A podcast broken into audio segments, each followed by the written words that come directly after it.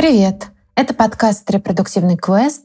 Я Екатерина Савлаева, перинатальный психолог.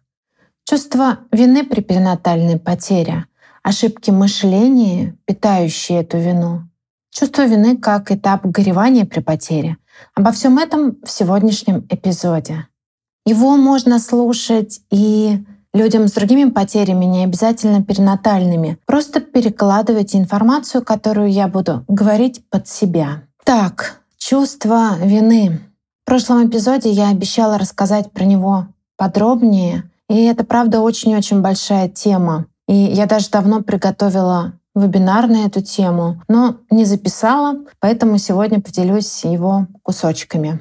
Дам вам то, что можно использовать самостоятельно, но не даю никаких гарантий, что это как-то поможет, потому что даже в индивидуальной работе чувство вины занимает очень много времени, сил, и не всегда получается прям полностью с ним распрощаться, и это на самом деле нормально. Итак, сегодня у нас путешествие в страну виноватых после потери. Так ее и назовем. Когда вы впервые оказываетесь в этой стране, вы еще не знаете, сколько там жителей. Кажется, как будто это пустынная местность, и вам некому сказать о тех мыслях, которые бесконечно кружатся в вашей голове. Когда вы начинаете видеть людей, вы тоже с ними не можете говорить о своем чувстве вины.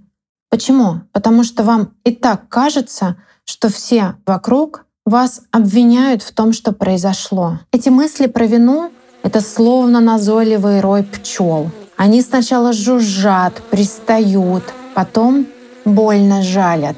Потом ненадолго они могут улететь, в свой улей и снова возвращаются к вам. Эти мысли, они очень богатые, они очень фантазийные, и они такие большие создатели чувства вины. Ну, то есть они его и вызывают. И потом уже чувство вины как-то ощущается в теле.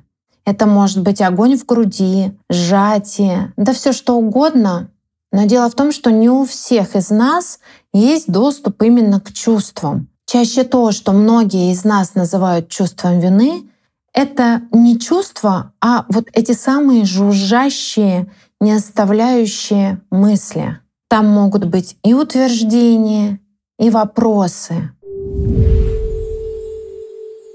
Например, я не почувствовала, что что-то не так, вовремя не вызвала скорую, поэтому ребенка спасти не удалось. Или я сразу вызвала скорую, но я должна была сделать это заранее, еще до боли. Я должна была почувствовать, что что-то идет не так. Или мне даже приснилась потеря, а после сна я ничего не сделала. Или я выбрала не того врача, с другим врачом ребенка бы удалось спасти. Или я родилась не в той стране, не в том городе, не в том районе живу, потому что здесь мне не смогли помочь. В этом виновата только я. Или мое здоровье слабое, мое тело не смогло выносить ребенка, я во всем виновата. Или я не стала пить таблетки, которые мне не выписали. Но если бы я вот тогда про них знала и начала их пить заранее, то все было бы по-другому. Или как я могла не заметить, что шевелений стало меньше, из-за меня ребенка не успели спасти. Я могу до бесконечности продолжать вам приводить примеры самообвинения виноватых в кавычках мам. Тут еще и торг примешивается, но на нем я сегодня останавливаться подробно не буду. В стране виноватых после потери ты виновата во всем. А давайте посмотрим, что такое вообще чувство вины. И здесь мне очень нравится определение Эдит Эвы Эгор из ее книги «Дар». И она писала, что чувствовать вину значит верить, что беда произошла из-за вас и осуждать себя за это. Чувство вины — это неприятное чувство, когда я вот что-то сделала не так. Но вы знаете, иногда мы путаем вину и стыд. Как просто различить? Стыд — это за себя, я изначально какая-то не такая, что-то со мной не то. А вина, она за свои действия, за какие-то поступки, либо за свое бездействие. Вина может быть рациональной и иррациональной. Рационально — это когда я намеренно наношу какой-то кому-то ущерб. То есть я совершила какое-то действие, и у него есть определенные последствия. Например, я поставила подножку другу, он упал, сломал ногу, я виновата. Хотя у этой вины есть альтернатива, и имя ей — ответственность, и это очень по-взрослому. Ну ладно, идем дальше. Это я говорила про рациональную вину, что я что-то сделала и есть последствия. А что такое иррациональная вина? Это когда я не делала каких-то направленных действий. Я не ставила подножку. Но, например, я недостаточно хорошо ловила того, кто после подножки падает. Или я не предугадала и не предупредила его, что он может упасть. И давайте посмотрим отличие рациональной вины от иррациональной. При рациональной вине мы можем, а часто и хотим, действовать. У рациональной вины есть достаточно простой ответ, как с ней справиться. Например, в истории, которую я вам привела в пример, извиниться перед упавшим и отвезти его в больницу. А вот при иррациональной вине у нас нет такого позыва действовать. Зато у нас есть бесконечный внутренний монолог, который говорит и доказывает нам, что мы виноваты. И сейчас у меня к вам вопрос. Как думаете, при перинатальной потере мы сталкиваемся с какой виной? Рациональной или иррациональной? Как показывает мой опыт работы, чаще всего, конечно, это второй вариант — иррациональная вина.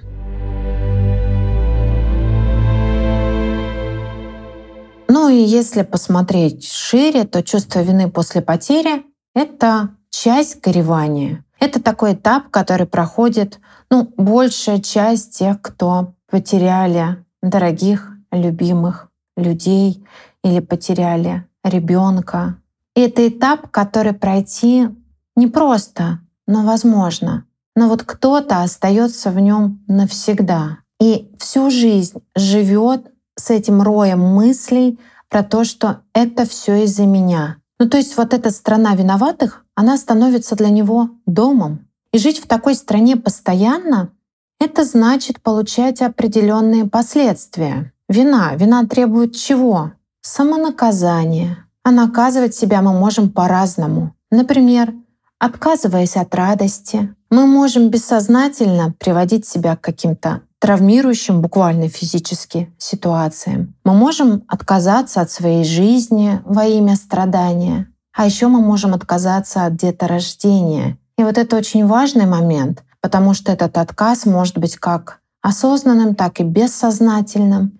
Ведь если я сейчас такая плохая, ужасная мама, которая виновата в потере своего ребенка, то как я буду мамой для других детей? И подробнее про это вы можете послушать в моем эфире «Беременность после потери». Я добавлю ссылку в описании к эпизоду. Но идем дальше. Как еще мы можем себя наказывать? отказ от семьи, например. Накажу себя тем, что я останусь одна. И много-много других вариаций вот этой жизни виноватого человека, жизни человека, который сам себя наказал за то преступление, которое, возможно, он даже не совершал. Мне кажется, что это неверная стратегия. Поэтому, если вы уже в ней, я рекомендую вам обратить на это свое внимание. Вы не можете вернуть своего ребенка но в ваших руках сделать так, чтобы жизнь после него была наполнена любовью. И чтобы ваша связь, которая, возможно, на всю вашу жизнь, чтобы эта связь была про тепло, про любовь, про свет, а не про глубокую-глубокую нору, в которой этого света не видно. Идем дальше. Так вот, да, на чем я остановилась. Чувство вины — это этап горевания. И в том числе за этим чувством и мыслями, которые рядом с ним, часто стоит детская идея о всемогуществе, стоит магическое мышление. Приведу пример. Я, когда узнала, что беременна, сначала не обрадовалась, подумала, лучше бы этой беременности не было. Неделю не могла принять ребенка. И вот сейчас выкидыш. И это я в этом виновата. Это все из-за меня. Я привела такой классический очень пример. Это не чья-то конкретная цитата, но это очень популярная в целом конструкция, суть которой я подумала, и что-то случилось. Что мы здесь с вами видим? Мы видим всемогущество. Правда ли, что мы мыслью можем управлять жизнями?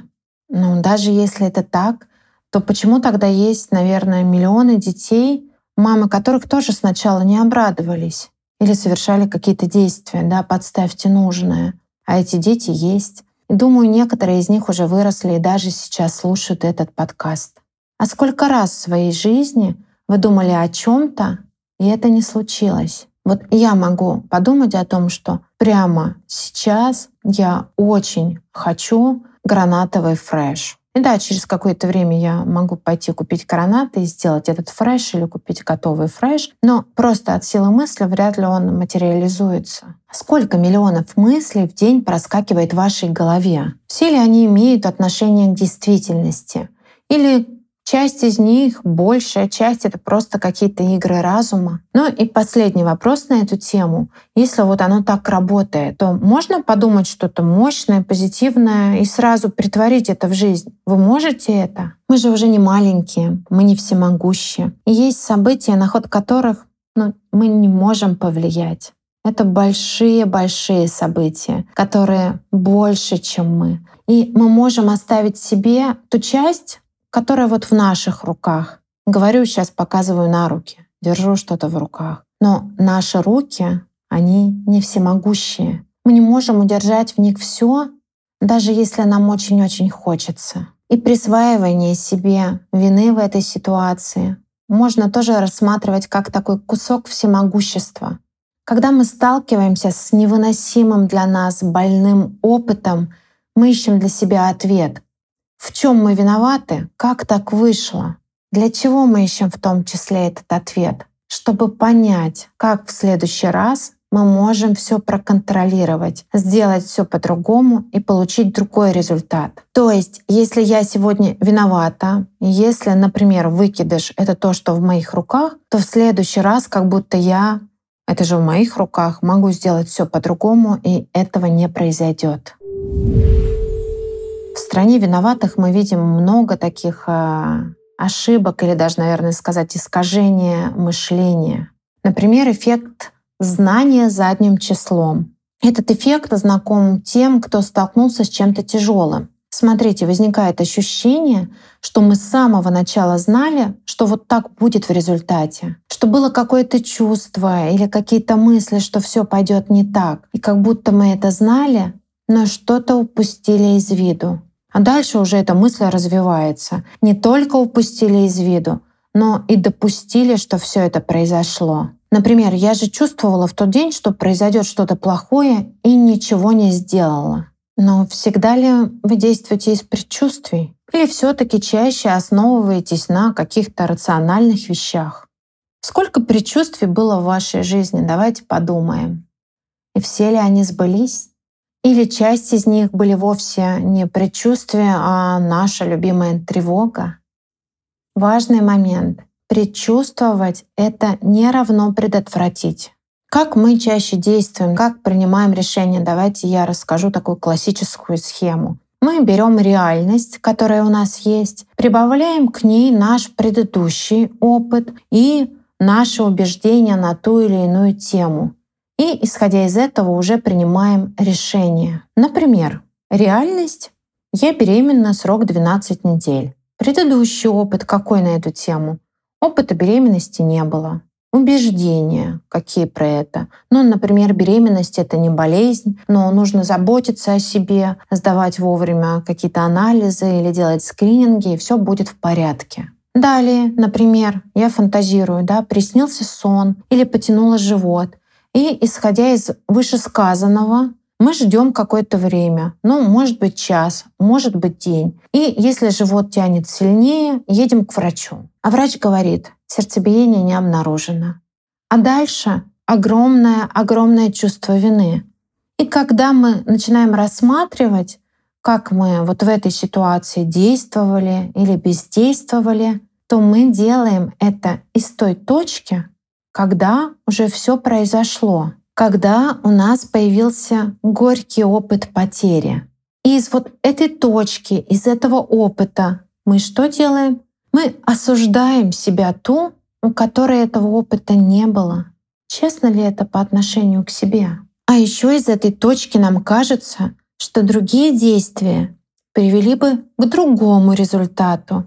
И вот это очень важный момент. У этой истории про другой результат и другие действия есть даже сложное название — контрфактуальное мышление. Что это? Это круговорот мыслей про альтернативную реальность. Что если бы я тогда сделала по-другому, то у меня был бы другой результат. Все было бы хорошо. И в каких-то некритичных ситуациях это мышление у него есть определенная польза. Например, вчера я опоздала в аэропорт, потому что выехала из дома за два с половиной часа до вылета. И я понимаю, что эта стратегия неправильная, в следующий раз я выйду за три часа до вылета. Вот польза этого мышления. А когда мы говорим про ситуацию потери, то это мышление, оно взращивает чувство вины. Притом мысли тут очень линейны. И э, тут упущен ряд факторов, на которые мы не можем влиять. Задачка в том, что мы знаем только тот результат, который у нас уже есть, ту реальность, которая у нас уже случилась. А вот другие варианты развития событий нам неведомы. Результат теоретически мог быть хуже. Вы скажете, что может быть хуже при перинатальной потере. Ну, например, потеря репродуктивных органов или материнская смертность. Результат мог бы быть лучше, да, когда ребенок был бы жив, беременность была бы сохранена. Или результат мог быть таким же. Да, он мог быть таким же даже при других наших действиях и даже при других действиях всего мира. Идем дальше. Следующий пример. Ну, допустим, вчера я понервничала, а сегодня случилась потеря. И тут надо разобраться, в чем действительно дело. Самое главное, что мне хочется сказать вам, это не только про потери. После не равно вследствие. Наш мозг часто упрощает. И если что-то случилось, то причиной мы берем то событие, которое было до. Ну, приведу простой пример, близкий мне сегодня. Прошел дождь и началось землетрясение. Значит ли это, что дождь был причиной? Буду ли я сейчас после каждого дождя бояться землетрясения? И почему тогда в соседней стране после дождя не было ничего, кроме луж? Ну, тут, конечно, важно заметить, что, естественно, бывают ситуации, когда после и вследствие связаны самым прямым образом. И нужно разбираться, связаны ли они в вашей ситуации. Следующая история, которую мы часто можем увидеть после потери, это разделение ответственности, точнее отсутствие разделения ответственности вообще. Вот что я чаще всего вижу? Я вижу маму, которая целиком и полностью виновата во всем, что произошло. Из истории часто вычеркивается муж или партнер, вычеркиваются факторы среды, вычеркиваются медицинские факторы. Чувство вины слеповато. Носитель его видит лишь себя, и то очень размыто и с искажениями. Поделюсь с вами одним упражнением, которое я услышала на одной из конференций и иногда применяю его в работе, но в такой в своей интерпретации расскажу вам кратко сейчас. Вот, допустим, вы виноваты, то тогда можно провести суд. А на суде у нас есть кто? Есть обвиняемый, есть обвинитель, есть адвокат, есть свидетели, есть судья. И дальше мы будем давать слово каждому из этих персонажей. Можете сделать это прямо, написать на листе бумаги. Даем слово обвинителю. Вот в чем обвиняется такая-то, ну то есть вы. Вот прям конкретно, в чем вы виноваты. И какие у обвинителя доказательства вашей вины? Пусть он их предоставит. Дальше позовем свидетелей. Это могут быть муж, врачи, например, чтобы они сказали про эту ситуацию, чтобы они сказали про вашу вину в ситуации потери. Далее давайте выслушаем адвоката, что он может сказать в вашу защиту. Потом выслушаем вас, Ну, расскажите, в чем на самом деле вы виноваты? Или все-таки не виноваты? Как развивались события? Могли ли вы на них как-то повлиять? И если да, то значит ли это, что был бы другой исход? Ну, а потом дадим слово судье. Если обвинение остается с вами, если вы продолжаете быть для себя виноваты, то у меня несколько вопросов. Первый. Можем ли мы все-таки назвать это взрослым словом ответственность? С кем мы можем ее разделить? Или по-прежнему все только на вас? И что вы будете делать? Какие конкретные действия вы можете совершить? Вот прямо сегодня что вы можете сделать? Потому что жить в стране виноватых и изводить себя — это не действие. Буду завершать эту тему.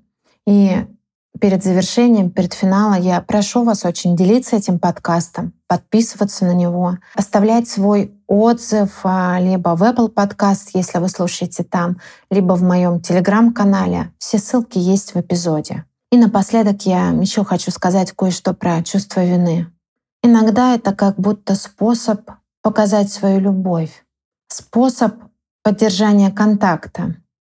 Да, тебя больше нет, и как будто единственный способ быть с тобой, единственный способ контакта — это взять на себя вину за то, что тебя нет.